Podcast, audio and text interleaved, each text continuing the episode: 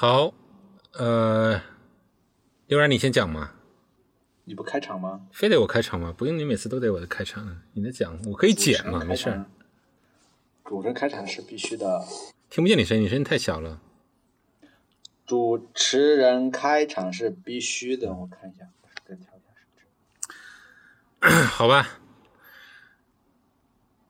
好，我们开始今天的。今天跟今天开始，今天什么？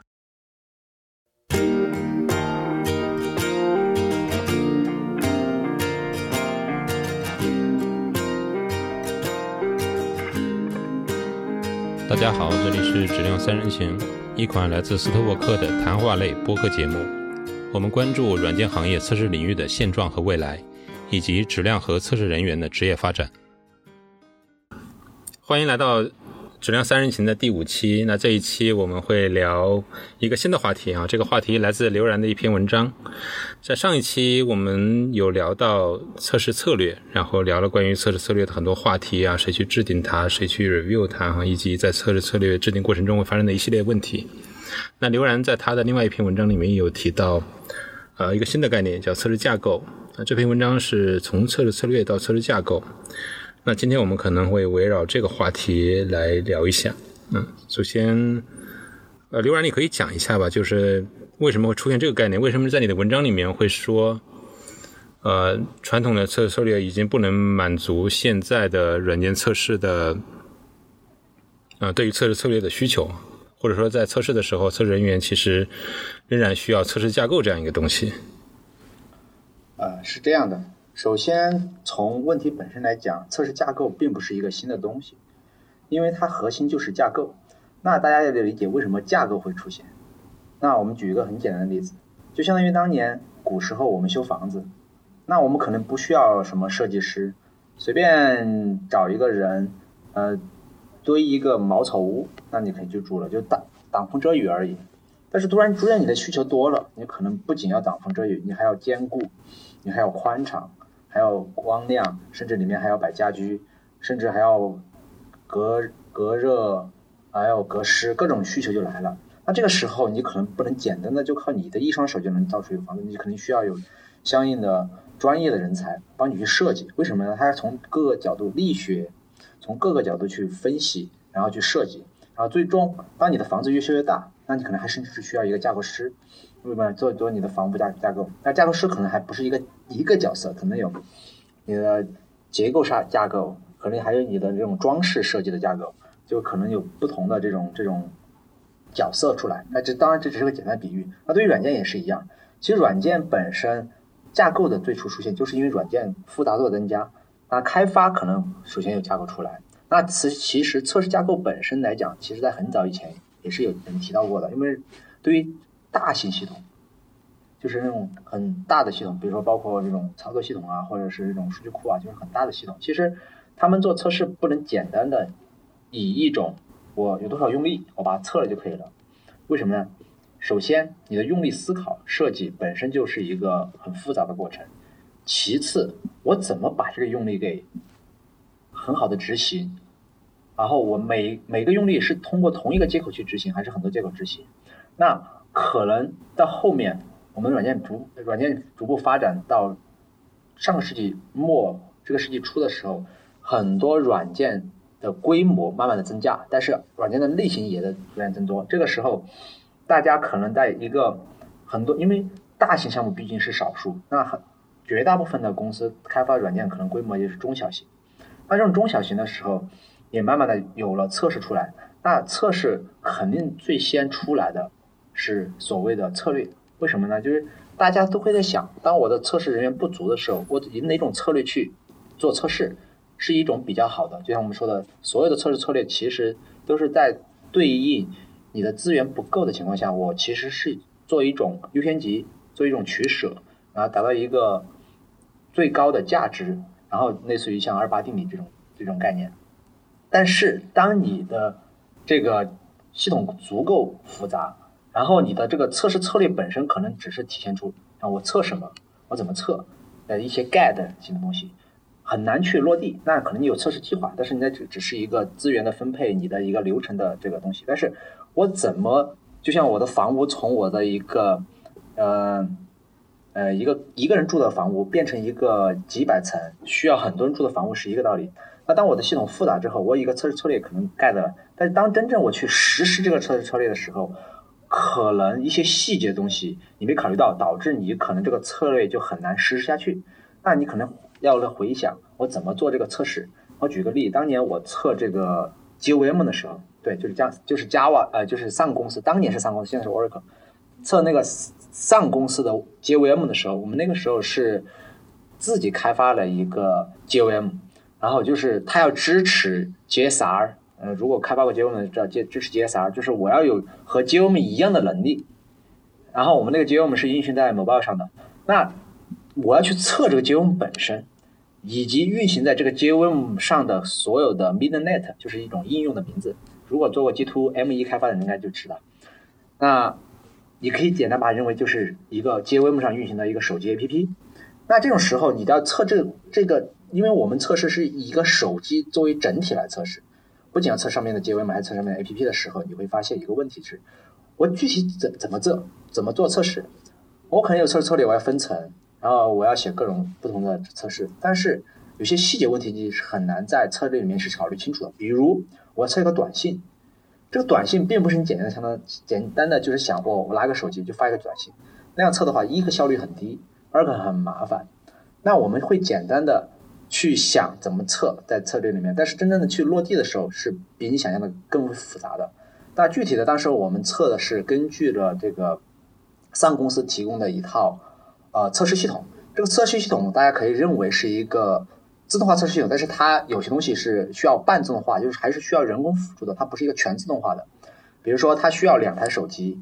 你要画出来这两台手机。一个手机插一张 SIM 卡，另外手机插另外一张 SIM 卡，然后它要在服务器端运行一个所谓的测试 server，这测试 server 会把其中一个测试 case 下发到其中一个手机，然后开始发短信，这个短信会真实的发到另外一台手机上，那这个测试 server 又会把这个应用，这个时候就要人工去验证这个应用什么时候发到另外一个手机上面去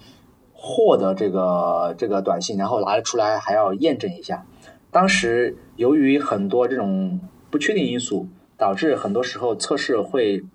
就是不是很稳定，所以说还需要一些人工的这种去怎么把它给弄得更好一点。比如说可能还要去加一些 relay 这种这种这种尝多尝试。所以说这个时候我们就在当时我们就在想，像这种东西。如果一个简单测试策略你是很难体现出来，如果没有这样的一个自动化测试系统的话，如果你手工去测的话是非常难的。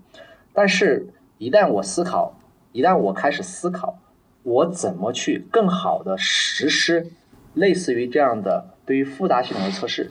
刚才我只是举了一个例子，其中还有很多其他的例子。那这个时候你可能就要开始去想，哦，我可能测试这个系统的不同的功能。就相当于我做真实的软件架构是一个道理，我肯定是这要了解我的业务需求，还要了解我的业务架构，然后我才能去做我的这个技术架构。那像我说测试的时候，我肯定是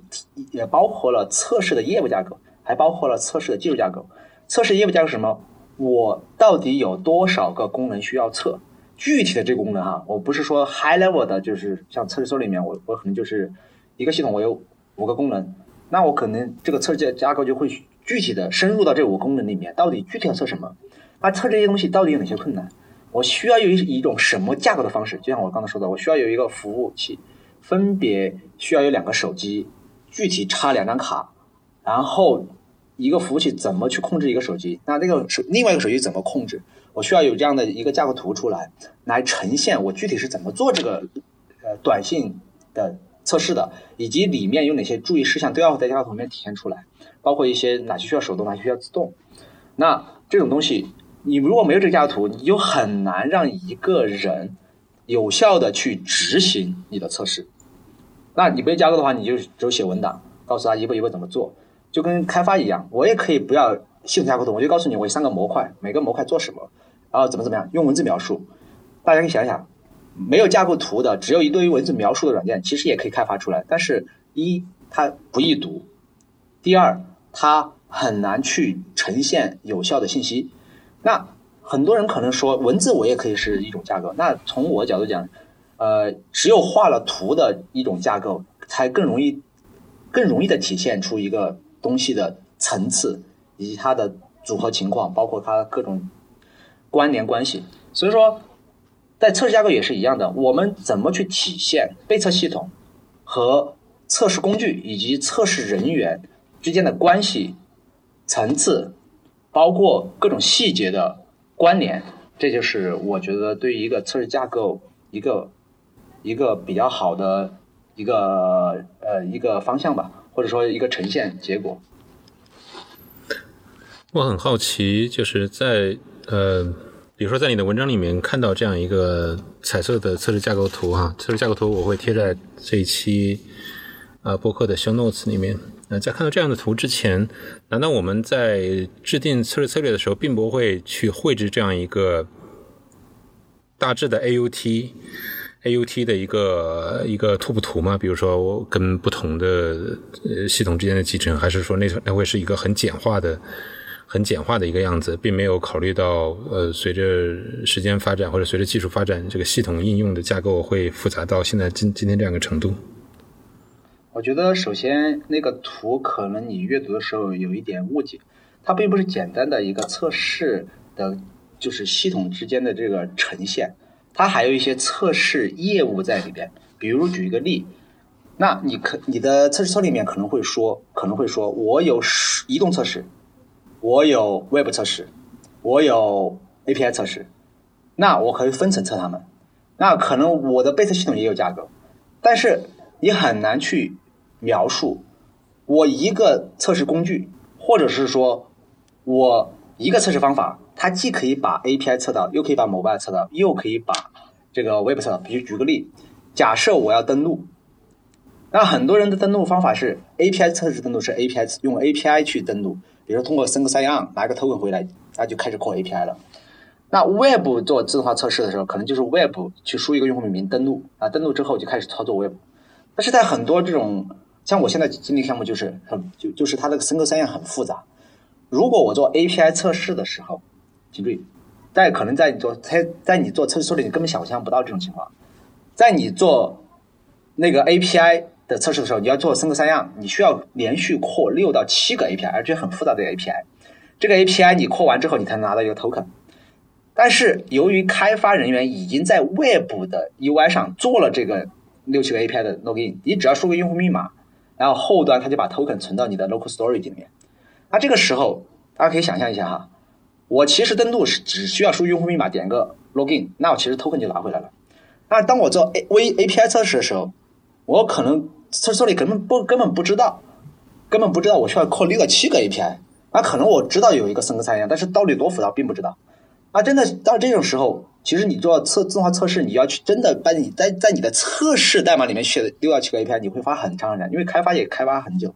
那这时候我怎么复用开发的这个生物三样呢？那我就架构就是我的测架构就是我的测试 login 通过 Web 去 login 之后拿到 token 之后，我靠 API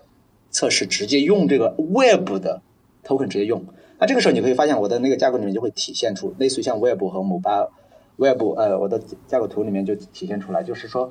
我的测试用例其实是可以在不同的这个系统之间互用的，比如说 Mobile API 和 Web。这样的话，它不仅是对测试策略的一种更好的落地实践，它还结结合到了我真实的去了解的系统的各种细节。因为在开始可能有些细节你是了解不到，在过程中要了解到之后，我去呈现这些细节。而这些细节本身，它会反过来告诉我怎么去组织我的测试行为，以及我的测试模块，以及我的被测系统，呈现出来一个什么样的层次和关联，然后让它更容易的或者更好的进行测试。这个才是我觉得那个图里面真正关注到一个点。等于说，测试架构其实在开始有测试策略的时候，可能这个测试架构图并不存在。而是说，当你去落地，甚至是开发去决定去开发采用具体的实践实现的方式的时候，这个测试测试架构图才有可能会成为一个具体的一个图示出来，是这样吧？呃，应该不是这样的。就像我说的，肯定你从 high level 上来讲，首先我我在测试策略这个里面很少看到这种这种呃架构图类似的东西，可能有些人会画，但是我大部分很少看到有，这是第一个。可能会有一些备测系统的架构图，但是它一般都是备测系统。然后可能我测试我只分个类，但是我一旦需要去呈现这个的时候，可能开始我画，我可能画画一个画一个 high level 的架构图。但是这个图就像我做开发一样，我是当我知道更多细节的时候，我需要去不断的丰满，不断的去细化这个架构图。当这架构图不断的去演进之后，能指导我更好的去实施，请注意是更好的实施我的测试的流程，测试的这个不管是自动化的。编写，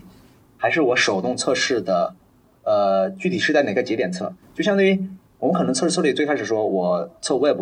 测 API，但是有些东西我当我的架构体现出来，我的 API 可能有一些呈现出来的这个这个怎么讲，就是细节，它反映出来的一些数据，我可以通过一些自动化的东西就呈现出来。那外部层面上，你可以想象外部层面上我我怎么去？通过我的 API 测试一样可以交叉起来进行测试，我帮你听懂这点吗？就是交叉，并不是说我的自动测试只跑 Web 就跑 Web，这个自动测试只跑 API 就跑。有可能当我的架构逐渐丰满之后，我可能会体现出来我的测试和 Web 测试和 U Web 测试、UI 测试和我的 API 测试其实是一种交叉的观点，都有可能。就是在真正执行自动化测试的时候，就像刚才我说那个短信是一个道理。呃，听起来就是说，这个测试架构是在呃测试具体实现的过程中慢慢的丰满起来的。那这个测试架构到底是什么时候定义起来？它又对哪些测试实施有指导作用呢？呃，从我的角度来讲，因为从一个复杂系统，因为我刚才就说了，简单系统就像简单系统，很多时候也没也没有测试策略。也没有软件架构图，可能告诉你告诉你一个功能，你开发一个呃 native A P P 或者开发一个小程序就够了。但是当你的业务功能越来越多，那你软件有架构图了。当我测试也是，当我的一个备测系统它很复复杂，很复杂，那你的测试并不是一个一种类型的测试，你很多种类型的测试交织在做。那这个时候你可能有测试策略之后，你就开始要思考，就是你测试策略做做完了。或者说，在测试策略做的过程中，你就要开始思考你怎么具体的实施你的测试。这个时候，你的架构图就开始画了。其实，大家如果做开发也知道，开发的架构图也不是一来就画得出来所有的架构图的。他可能一来可能画一个几个模块在那儿，有个 high level 架构图。当他不断的深入讨论，不断的去理解业务，不断的去这个了解细节的时候，他的架构图才慢慢的丰满起来。所以说，从我觉得测试架构其实和软件架构是。等同的，从我角度来讲是等同的，就是它的实，它的最开始出来肯定是在软件最开始你知道的时候，你就可以开始思考，并且开始有 high level 图。那细化是当你知道的越多，你就开始不断的花的越多。就像呃，就相当于，就相当于它也是一种演进的演进的呃演进的这个步骤。其次，它帮助于什么呢？它其实更多的帮助你是怎么去实施你的测试，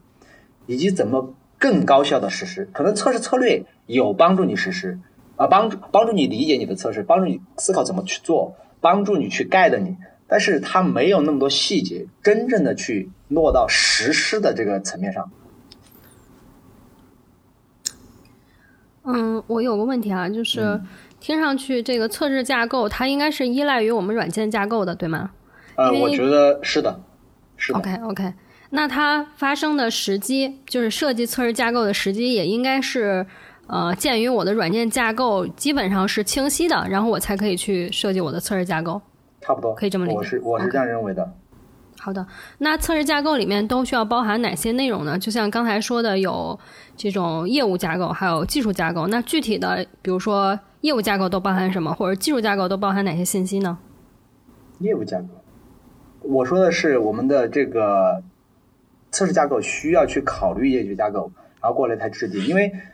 技术架构，比如我说的是软件开发的技术架构，其实也是依赖于业务架构的。所以说，你当你去测这个备测系统的时候，你不仅要了解这个测试系备测系统的业务架构，还要了解它的技术架构。我是这个意思。当你了解它的业务架构、测试架构的时候，你当你在制定你的测试架构的时候，你会思考，到底我测哪一个细节的，就是请注意，当我们说到架构的时候，测试架构的时候，一定是说我具体怎么去实施我的测试，具体的实施，包括一些细节。然后，呃，再举个简单的例子嘛，你写一个自动化测试工具系统啊，假设你写个自动化测试系统，你怎么去思考我这个自动化测试系统满足我的备测系统？这是一个道理。可能现在很多人在看业界那些通用的自动化测试系统的时候，大家觉得拿来就用了。大家大家可以想想，他们当时在开发这个自动化测试系统，他们怎么去思考这个问题的？他们怎么会觉得这个自动化测试系统可以满足不同的这种呃软件系统来进行测试？是一个道理。但是在像像我在 SotWorks，我们很多时候呃可能还要基于通用的这种自动化测试工具进行二次性定制开发。甚至可能还要自己加一些这种额外的东西，才能满足一些需求。比如说，我举个例，呃，我要既测 mobile 又测 web，什么意思呢？就是这个系统它既在 mobile 上可以用，又在 web 上可以用。那假设我有一个例子，我通过 mobile 的 app 去添加了一个商品，这个时候我需要在 web 上能看到这个商品。这只是个很简单的例子啊。那这个时候你的自动化测试工具怎么能实行一个 case 是？第一步在 mobile 上打开 APP 加一个东西，那第二步就是在 web 上我去可以看到。那这样的话，这这是两个完全不同的测试框架。那怎么去呈现它？这个也是在测试架构的一个类似的一个比较特殊的一个体一个用力，就是一个场景。那这种时候你可能就需要特定的自动化测试框架，或者说整合。那这样的话，我要去呈现这个东西，那我要需要一个简简单的架构，可毕毕竟我要做相应的二次开发，对不对？就说这种东西也是体现在测试架构里面。就是说，测架构本身就跟开发的软件架构一样，它可能有不同的小的模块的架构，它有一个 high level 的整体的架构。那如果大家做过软件开发，也知道架构也是软件开发架构也是有 high level 慢慢细化到某个模块，模块本身可能也有架构，或者说叫设计图嘛。可能小的地方叫设计图，high level 的叫架构图。那可能这也是每个人对架构以及设计图本身的理解，可能也是有一定的区别。好，让刘老师歇一会儿，他一直在说，他说了那么久了，而且他在反复的说。呃，我能我能简单的理把测试架构理解为测试策略落地的某种图示嘛，就是那某种图形化的表示嘛。因为你可以说测试架构里面体现了部分测试策略的东西，这个我不否认，但是它更多的是一些具体化的。包含关联关系、层级关系以及一些可视化的一种呃测试测试的一个呈现。可是如果没有你提到这些测试架构之前。呃，QA 如何去落地测试策略呢？其实他只是在脑子里想，或者在他自己的草图上去画，是吧？然后去写去写相对的测试案例，然后有可能会有遗漏，是因为他并没有一个 whole picture，就是对于整个架构会是怎样一个体现。他可能会看到软件架构，也可能了解业务架构，但是测试架构一直没有仔细的想过，甚至是各个待测的部件或者待测的子系统之间怎样的关系，以及如何去测，所以这个东西很有可能是模糊的。它需要用一个可视化的东西，在一个固定的地方集体的呈现出来，来指导一个测试的实现。我理解是这样哈。呃，一个是效率更高，一个是更全面，就跟软件开发一样，你没有架构图，你可能也可以想象出来，我要开发一个一个系统需要三个功能，然后每个功能是怎么关联的，你也可以想象出来。当年开发 Linux 可能最开始它呃，最后 Linux 估计也没架构图，就是想象什么就开发什么。但是当你越来越复杂的时候，你一个人想得清楚吗？想不清楚。那你也不知道你开发的模块到底和几个有关联。假设一个开发 Linux，我开发一个模块，那我怎么知道我的模块和什么有关联？那可能看架构图就更清晰。所以说，它其实和测试策略也是有类似的作用，就是指导作用。但是它更多指导的是落地，指导的是细节，不像测试策略指导的更多的是一些策略级别的 high level 的一些东西。如果要给它定义一下，真的要在测试架构里面，这个哪怕在这个图上要画出哪些东西，你会有一个范围吗？比如说有些东西必须要画出来，有些东西是可以没有的。呃，如果一定要画的话，我个人的理解啊，这只是我个人理解。首先，你肯定要把你被测的各个模块呈现出来，而不是一个系统呈现出来，必须要以模块的方式呈现出来，这是第一个。第二个，你必须要把你的测试。的这个业务流就数据流要呈现出来，比如说我测的时候，我这个数据是从这个工具发到这个模块，然后它又转向到哪个地方，然后最后你的 target 是怎么就像我说的，可能一个简单的模模块你发过去，它收回来就可以。但是有些测试用例，它并不是说我这个工具从这个模块发进去，就一定在这个模块可以检验到，它可能需要在另外一个模块或者是另外一个测试工具里面才能检验到结果。像我现在曾经在一个公司做这个 serverless 开发，你发一个 API 过去，它这个 API 的这个请求会进入 MSQ，MSQ 要进入一个很长的后端流程。最后切这个结果根本不可能在当时你发 API 的这个测试用里面查到，你需要去额外的测试用例，甚至是额外的工具，包括系统里面才能查得到结果。所以这个时候你如果没这种架构图，说说说句实话哈，那你就很难去想完所有东西。当然，如果你没有架构图，你大脑里面对整个业务流程非常熟悉，那你完全可以不要架构，因为大脑里面已经有这个各种图了，那其实可以。但是对于复杂系统来讲，或者说你要去传把你的知识传达给别人来讲，你怎么传达？其实架构图很多时候可能是一些比较牛逼的人，他们可能大脑里面就有玩，就就像你设计设计软件，或者说设计一个设计一个设计一个什么，设计一个房屋或者设计一个宇宙飞船，那你可能是一个很牛逼的架构师，或者很有经验的人，不叫架构师，就很有经验的人，你自己在那里面设计完了，你怎么呈现给别人？你怎么告诉更多的人 follow 你设计好的流程、步骤、方法去做事情？而这个这些流程、步骤、方法不是简单的一个 guide，而是真正的是 step by step，或者说一些哦，这个模块就需要三个人在那儿看着，这个模块就需要有个什么东西在那儿弄着。你怎么传达这些信息给别人？你通过文字吗？还是通过什么？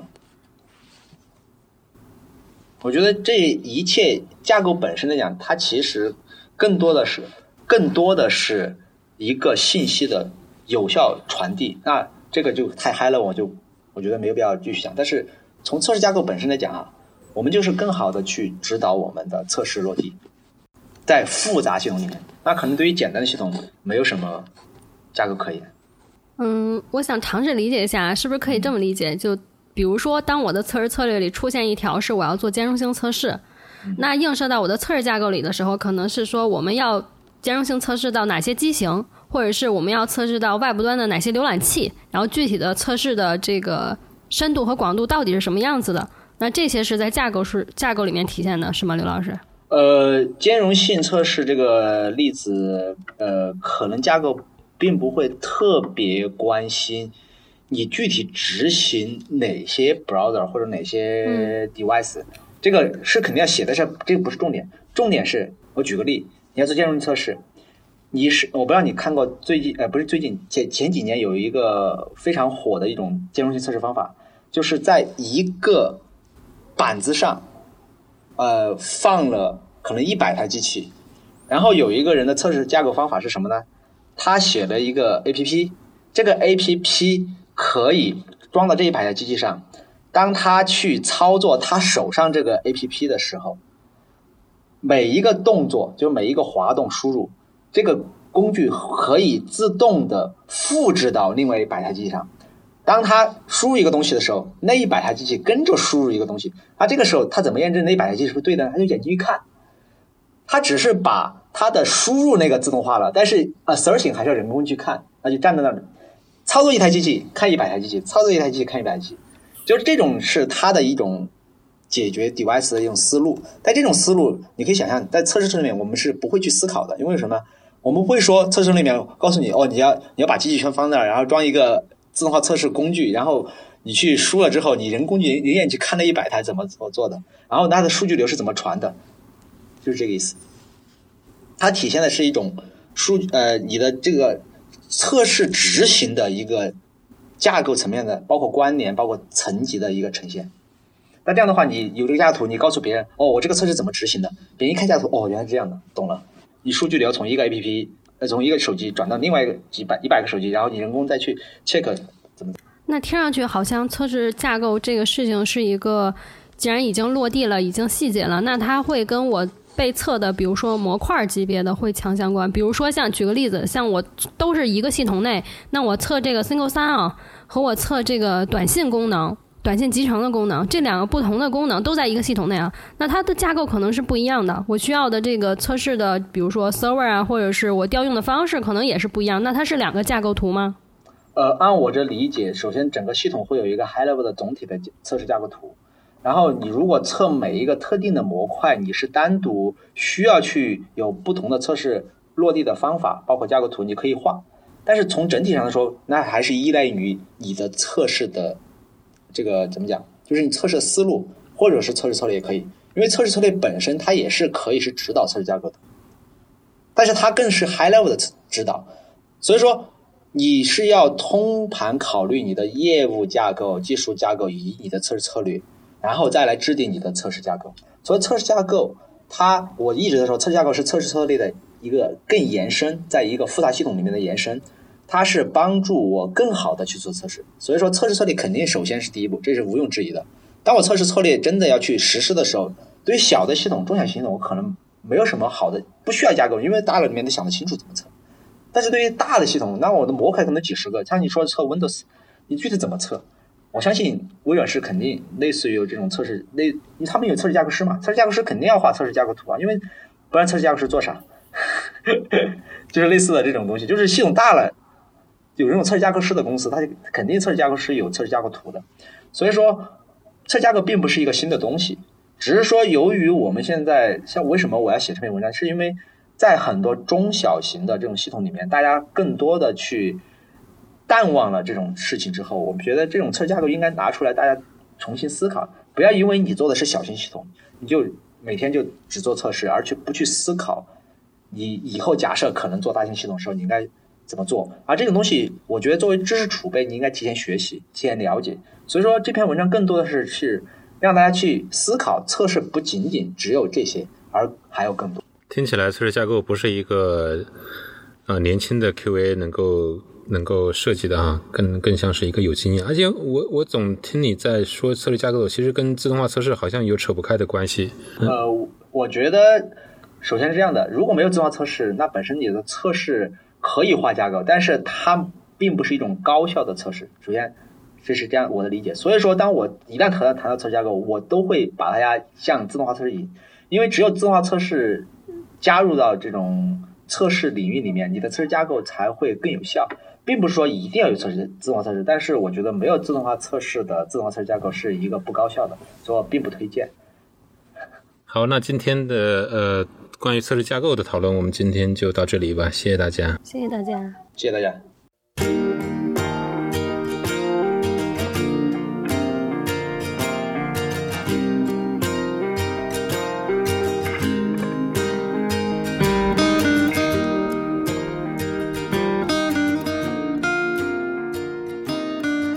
谢谢收听《质量三人行》，这是一款来自斯特沃克的播客节目。我们关注软件行业测试领域的现状和未来，质量和测试人员的职业发展。你可以在网易云音乐、喜马拉雅、蜻蜓 FM 以及泛用型播客客户端搜索“质量三人行”，订阅收听到我们的节目。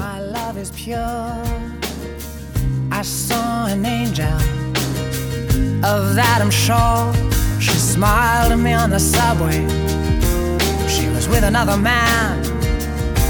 But I won't lose no sleep on that, cause I've got a plan. You're beautiful. You're beautiful.